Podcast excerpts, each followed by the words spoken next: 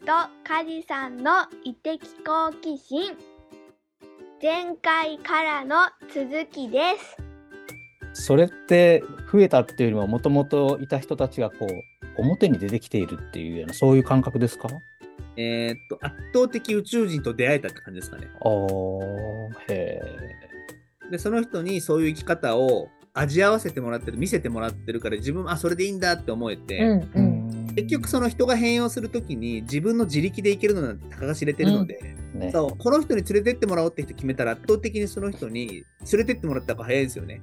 でそのためにその人の近くに近づいて仲良くなってその人と共にこう同じ道を歩いてみると全く違う景色が見えるのでっていう人に出会えたのが大きいですね今年は。でその波にエスミンもこう引っ張り込んでるっていう自覚があります。そうなんなら私が「ねえ与田さんあの人知ってますか?」って「あめっちゃ今密だよ」みたいな状態で「あやっぱり!」みたいなそこの波に入ろうみたいな状一気態に巻き込んでるじゃないですか今も。そうそうそう。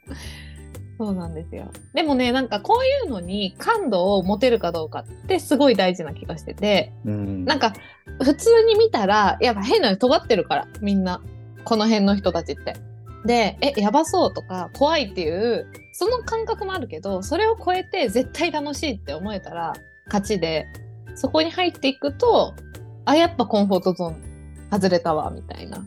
で逆にそ最近思ってるのがそこがコンフォートゾーン化してるんじゃないかとは思っていてあ逆に。あ だからもう一回出るためにはうんなんかもう一回そのいわゆる今今この地球上で王道と言われてるところにもう一回行く必要があるとかね。じゃあ銀行とかね。絶対嫌 だね。絶対嫌だね。絶対嫌でしょ今絶対嫌だって言ったことに行くのがやっぱりね。いや、そう、そう、今話しててそれ思ったな。そっちか。なるほど。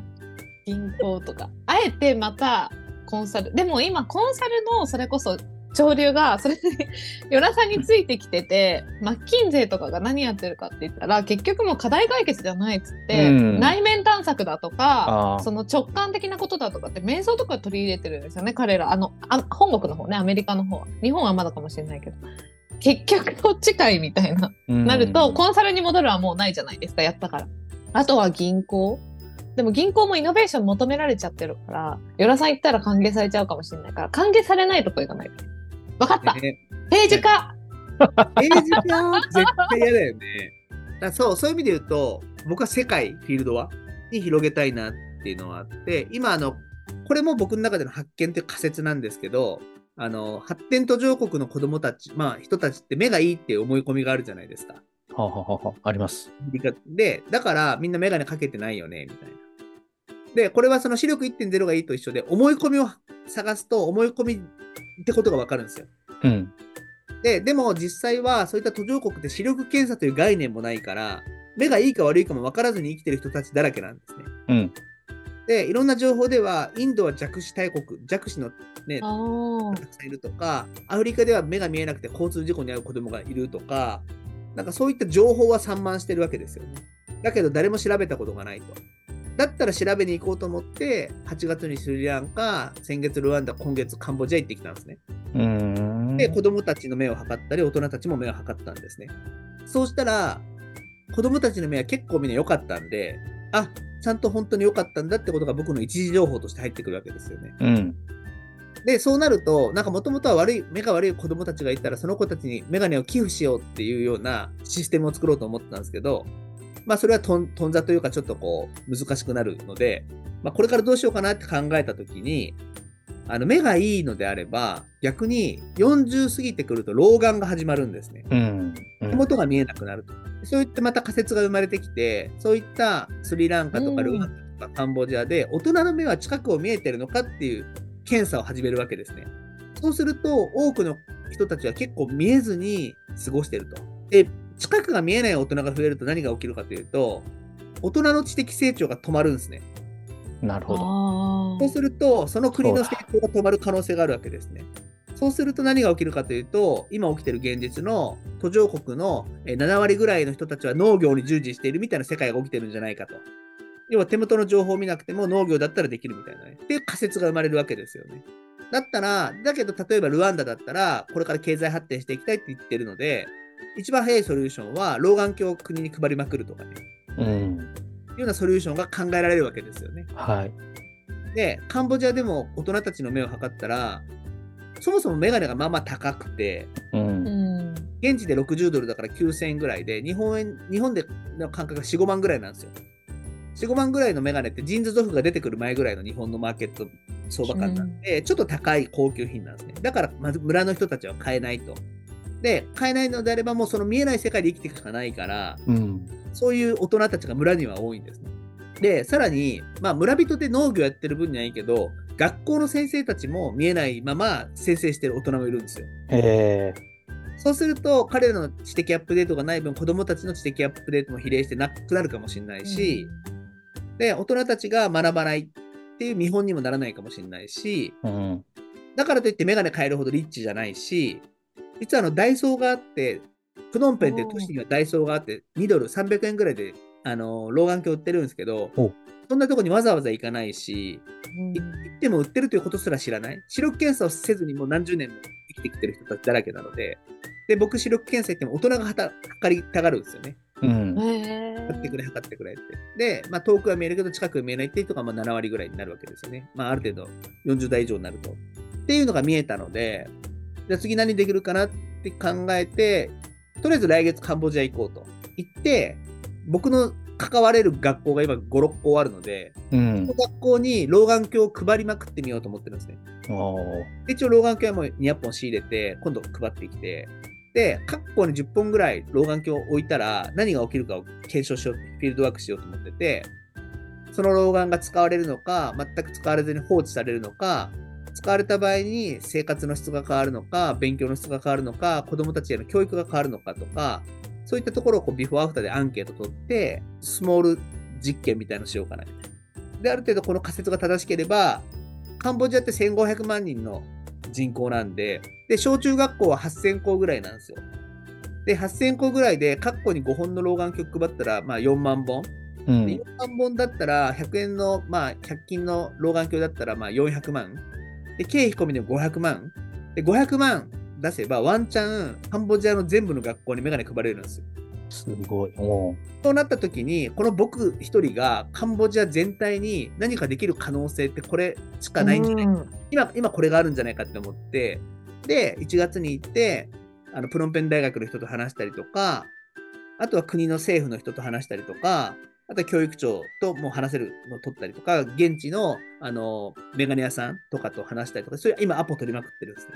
っていう風なことをやって、カンボジアでそのモデルが確立されたら、途上国はほとんどそれなので、うん。要は、途上国の大人たちに老眼鏡を配りまくる。でもそのお金は全世界の寄付で賄うみたいな。循環プロジェクト作ろうかなとかね。っていうのがやりたいことで、で、その背景にある実は僕の人生の理念があって、はい。僕の人生の理念は、人類の視力を改善するっていうことなんですね。うん。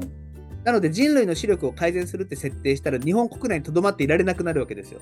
宇宙がそうさせないっていうかね。だからこう世界に出始めたのが今年で、今年の頭までは心と体が楽になるメガネって言ってたんだよ。うん。そうさっき言ったような人との出会いによって抽象度を上げられまくって地球規模で考えるようになってから人類の視力を改善するっていう風な理念に変えてから理念が僕を動かし始めてこう世界を回るとか不登校日本でも不登校支援するとか、まあ、そんなことしまくるようにこう行動変容が起きてる。だからどこの視座で世界を見てうん。どこの視座の世界にコミットメントするかみたいなね。ところが人を動かす大きなエネルギーになるっていうのを今こう実験中って感じですね。これ今めっちゃおもろいなと思ったのが情報空間的な話じゃないですか。今の視座って話って。だけどこれも視覚じゃないですか。うん。見え方じゃないですか。与田さんは次元も超えて視覚に携わってるんだなって感じたんですよね。時空っていうのかな。うまい。ね。脳が変われば見え方変わるから、うん。それもあの視覚というか世界の捉え方だからね。うん。物理的メガネだけじゃなくて、そうそうそうそう。非物理的なもの情報的なものっていうところにもあの視覚を加えてんだなみたいな思うとちょっとこれ可能性広がりすぎちゃうなうんみたいな。で多分人類の視力物理的な視力が改善されたら今度何やるかって言ったら多分情報空間的な視力を改善していくわけじゃないですか。ん思考力、終わりがない。でそうすると、やっぱりそのね、貧困問題を考える人間がそうそうそう増えたり、そう。戦争問題、紛争問題を考える人間が増えたり、平和を祈る人間が増えたりしていくと、やっぱそのそういったエネルギーとコミュニケーションが世界平和につながるうんうんっていうのを信じて、今、一応僕はだからせ世界平和のための活動をしてるっていう風な、えー自覚で日々生活してるっていう感じ。みんなの視座が上がれば、だって問題を解決するわけですよ。で、僕みたいにこういう風に語ってる人と触れるだけでみんなの視座が上がるってことが分かってきたんですよ。うん。勝手に刺激受けて、勝手になんか動き出したり、まあ離れていく人も含めているっていうのが、僕がこのあり方を体現することで、誰かに何かをしなくてもいいってことが分かってきたんですね。だからうん僕は常にこの視座で発信しまくるってことを今すごいしてる。視座を上げた人を見る目からすると、とてもじゃないけどそこには行きつけないよねっていう感覚が出るのも一般的だと思うんですけど、それを実現するためのツールがメガネっていう、ここにですね、めちゃめちゃそのし親近感を感じるんですよ。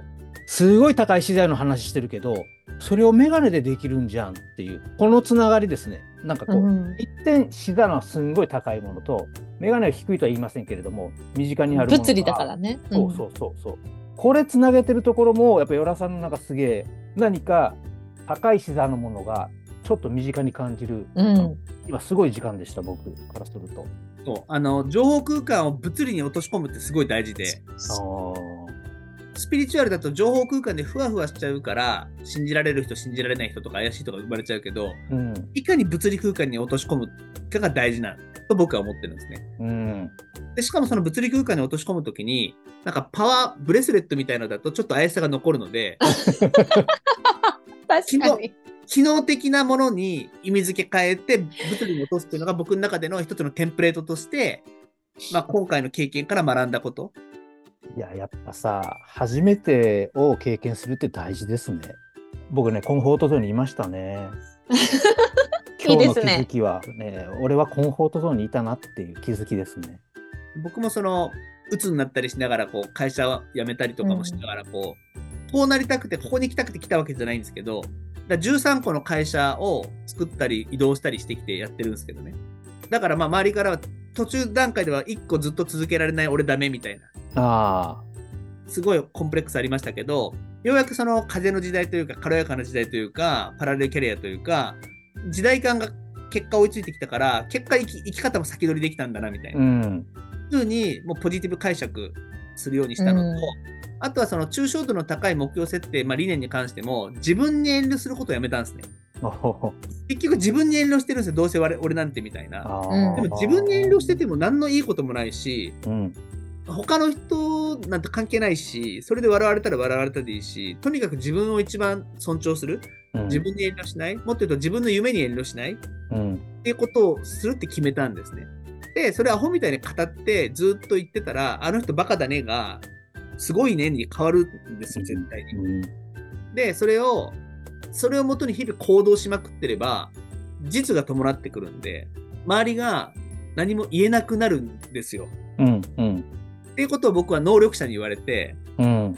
高い抽象度の目標設定と日々の行動、日々の行動するのも常にそこを意識しながらやってれば、周りはもう何も言えなくなるから、それをしてくださいって言われたんですね。能力者の方に。って言われたのを根拠ないけど愚直に守ってやってるって感じです。私今のよらさんの聞いててさっきの自分に遠慮するのやめるっていうのがあの本田圭佑さんってそれやっててめっちゃ周りから叩かれててでも俺は俺を信じてるみたいな。で投資家とかも今されてたりするじゃないですか。起業家とか。なんかあその生き方ああいう生き方が普通にナチュラルにしてたのがよらさんだったんだ。あよ今の今のね。今よらさんが変わったっていう。周りを多分気にしてたとこから優しいからそれも全部キャッチするんだけどそれも見え方一つですよね。こっちを見てたのを内側にこうかもしれない。う。うん。ね外側から。僕はその今すごいそう思う。49で、この年でこういう状態になれたけど、本田圭佑さんはもう20代からそんな生き方だからね。ね。うん。うん。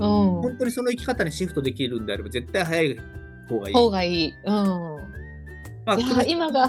困難も早めかもしれないけど、でもそれに気づいたら絶対そっちの生き方にシフトした方がいいから、うん。だから僕はその、企業向けのコンサルも全部やめたんですね。うん。え？やめたんですか？全クライアント9末で契約解除して、ちょっと僕の生き方と主張とこう反することがかなり増えてきて、あちょっとこう内側と外側の一致が、そっかそっかもうもう無理だから、組織抜けはもう全部やめて、まあ事業開発、サービス開発はね、うん。あの全然あ、新規事業とかね。いいけど、でもそれはちょっとそこにやるんだったら自分の事業開発にエネルギー注ぎたいから、うんうん。経営コンサル、組織開発コンサルはもう全部やめましたね。僕の中で嘘が出ちゃう。わかる。いや、二人ともね、それがね、かっこいいんですよ。こう、こういう、あの、ちょっと表現ごめんなさいね。おじさんが増えてほしい。いや、もうかっこいい。そう。僕もね、あの嘘つくのやめたって言ったの思ったの49です。ああ、そうなんですね。おおなんか、え？そう、みんな50手前にしてなんか覚醒するんですか？人類って。あるんじゃない？まあ、後半戦突入みたいなね。そうそうそうああ、そそううかそうか。ごそうだ、100年だもんね。うん昔は50で終わりとかって言われてたんだけど、50から先の人生、あ自分に嘘つかずに生きていくかーなんて、うんうんこの概念が多分おそらく最近ですよ。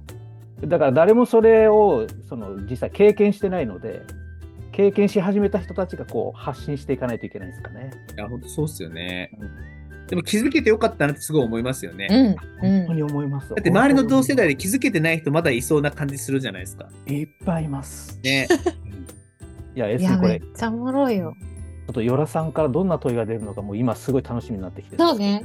この番組は、リスナーの皆さんに向けて、問いをこう残してもらうっていう番組にしてて、で、何回も聞いてもらって、何回も自分で反数してもらうみたいな。そんなことをしたいなと思っているので、ゲストに最後問いを残してもらうんですけれど、よらさんがもしリスナーさんに問いを残すとしたらどんな問いを残しますか？難しいね。まあ、パッと降りてきたのは、うん。あなたの魂は喜んでいますか？おー。いいですね。やっぱ魂を喜ばせて生きるのが一番の生き方だと思っていて、うん。多分僕は今ストレス、不平不満ゼロで生きてるんで、あの、大変なこともあるし、疲れることもあるけど、嫌なこと一個もないんじゃないですかね。でもそれは魂が喜んでることだけをやってる、やるって決めたし、やってるっていう風に思えてる現実がある。で魂が喜んでるとは何かっていうところからの探求でもいいかもしれないですけどね。こうなりますよ。多くの人は思考で止まっちゃうから。うん。ああ、そうですね。だからそれを剥いでいったんですもんね。剥いでいって、純度高めて、本当の自分がやりたいことどこだっけってワクワクするとこどこだっけそこの魂の感度を高めるっていうのが大事かな。うん。でそのために能力者使うのが一番早いんですよ。うん。毎月2、3人能力者通ってるし、あの話聞いてるし、で毎月あの、陰陽師に来てもらって、除霊してもらって、生き量を排除してもらってるし、で、竜もつけて、あの、竜飼ってるし、買ってる。はい。もうそんな変な、変な力、その6次元、高次元のエネルギーさえ自分の味方につけて肯定させながら、根拠ないことを受け入れてやるっていうのをすごい、うんで、能力者の使い方で一番いいのは、3人ぐらいこの能力者を決めたら、全員に、私の魂の目的は何ですかって質問を投げると、3人とも、あなたの魂の目的はこれですって答えてくれるんですよ。で、そこに根拠は全くないかもしれないけど、それを情報としてインプットに使うっていう感じ。なるほど。で、根拠ある情報なんてたかが知れてる延長線上しかないんで、その人が本当に下ろせてるのか下ろせてないのかなんか僕ぶっちゃけどっちかわかんないんで。だけど、その人が発してくれた僕の中になかった言葉に意味がある。うん僕から出てこなかった言葉とか内容に意味があるので、それすらインプットとして活用するのが、あの論理的思考を超えた超越的思考って僕は呼んでるんですけど、思考も超えていく、インプットを超えていく、自分で考えるんじゃなくて能力者から聞くっていうのはすごくできるし、早い。やっぱヨラさんの意味付け力がすごいわ。うん。これ聞いてたら全然怪しくないですよね。そうなん、そうなるんだよ。そうなんですよ。別に能力者ってメンターって置き換えれば全そう然、まあ、多くのビジネスパーソンがやってるようなことでそこから発せられた言葉を自分がどう意味付けするかだけの話じゃないですか。そう。そこは、他の人が違うって言っても自分がそうであればそれでいいですよね。うんそうなんだよね。で、しかも、その多分メンターとか言われてる人、今の定義でのメンターってその人の経験をもとにだけど、うん経験もその人たちはないから、能力者って。じゃなくて、なんか全然違う次元から引っ張ってくるから、あの、もちろん、その人間としての自分の知らなかった視点がたくさん入ってくるみたいな、そんなイメージなのかな。うんあの、能力者と触れてないとメンターかなって言うんですけど、能力者は本当に能力者なんですよ。ああの、僕が今、あの、3人ぐらいこう定期的に話聞いてる人がいて、1人は安倍政権の、ああんまりあれですけど、安倍政権のサイキックチームのメンバーだったんですね。あ。うん。要は安倍首相、元安倍首相から、なんか相談された時に、こんなの降りてきましたって答える一人みたいな。っていうふうに、政府すらそういったものを使ってるのうで、ん。そういうの信じずに否定して使わないか、一旦肯定して活用してみるかで人生変わるんですよね。うん。それがキャパシティ、その人の器になると思うんですけど、安倍政権でやってる人とかいろんな人いるので、本当に。だそういうのもね、情報として使ってみるのはすごくいいなと僕は思いますね。能力者は僕も知り合いが何人もいるので、興味ある人は僕とかエスミに聞いてもらえば、そうね、私もいっぱいいる。うん さらに自分の多分その思い込みみたいなものが変わっていったりコンフォートゾーンをはこうか超えていくと魂の本来の目的っていうのもどんどんピュアになっていくからまた言葉としてインプットしてもらうのが違うのでだから一回だけ魂の目的聞くだけじゃなくて多分自分の成長に応じて聞いていくとあ今の視座自分ここまで行ったんだっていうパッカーンって開いていくみたいなのが、楽しめるんじゃないかななんてことを今のヨラさんの聞きながら思ってました。だからヨラさんが多分今の目的からまた多分ヨラ6.0ぐらいになるとね。またバーンってあれ宇宙マジで宇宙行くじゃんみたいな 感じになるか？もしれない。白いよね。ねでもなりそうな感じしますけどね。まあ、全然可能性あると思うね。うん。メガネが脳内のマネジメントツールっていう結局その視点に冒頭そう言われた視点になんか修練したような僕は気がしていて、自分の見えているものをどうマネジメントするかみたいなところそれをそのスピリチュアルというふうに片付けないでそれをこう身近なもの物理的なもの、まあ、ある意味そのロジカルなことも使いつつ自分の中に落とし込んでいくというか意味付けしていくっていう。いやこれグロービスの科目で出てきてもおかしくないかもしれないね 3年後に。いやもうガンガンガンガンねその時は講師紹介できますけどね。いう講師だよヨラさんとか。そうそう多分。この領域の説明手としてはトップクラスだと思います。いやだいぶ。両方知ってるから。これが片手だとやっぱり前提なんだけど両方極めちゃってっからうんなんかいいですよね。そうなのそうなの。いやー今日めちゃくちゃ面白かったです。ああ、よかったです。ありがとうございます。外れ外れました？パッカーンってしました。外れますよこれはやっ。たー。だからなんか多分今回結構収録時間長めにヨラさんにも言ってたんですよ。で、なんか多分冒頭はヨラさんに触れるだけでバンって開くからこれ前半戦。で後半戦資格の話するけどまたあの、ヨラさんらしさみたいなところに戻っていくからなんかね3段構造4段構造で。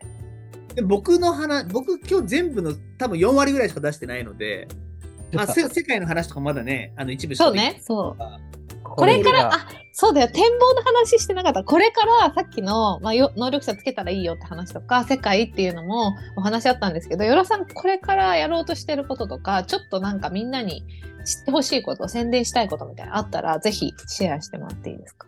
そうですね、ちょっとあのだいぶ疲れてエネルギーが下がってきた。うんうんそれはもし機会があればまた別の方がなんか。そうね。あそうね。そちょっとえいいんですか？第2回とか出てくれあます？のすごい楽しかったから、ぜひ。あ嬉しい。よか。ったカジさんまたパッカンあのね年明けパッカンでね 1月でも2月でも3月でも。ちょっとあの咀嚼してお会いするとまた面白いと思う。ヨラ7.0ぐらいの時が またお会いしたいですね。毎月ね毎月。更新していくから。いやありがとうございましありがたじゃあとうございました。カジさん最後締めてもらっていいですか？最後の締めですか？いやー僕はい。の中では本当に意味付け力ですね。意味付けることによって人生が変わる。か、まあ、思考が変わる。結局行動が変わる、うん。人生が変わる。その意味付け力の異次元度をですね本当に味わいました。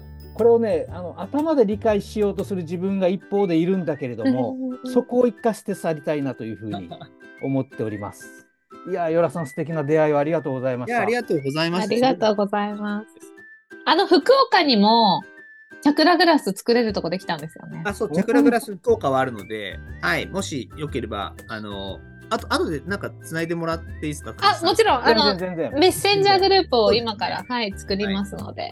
はい。で僕も福岡ちょくちょく行って糸島が好きなので、おいいですね今年も3回ぐらい糸島行ってるので、はい糸島の素敵な農家紹介しますよ。ああ、本当ですか？いっぱいありそう。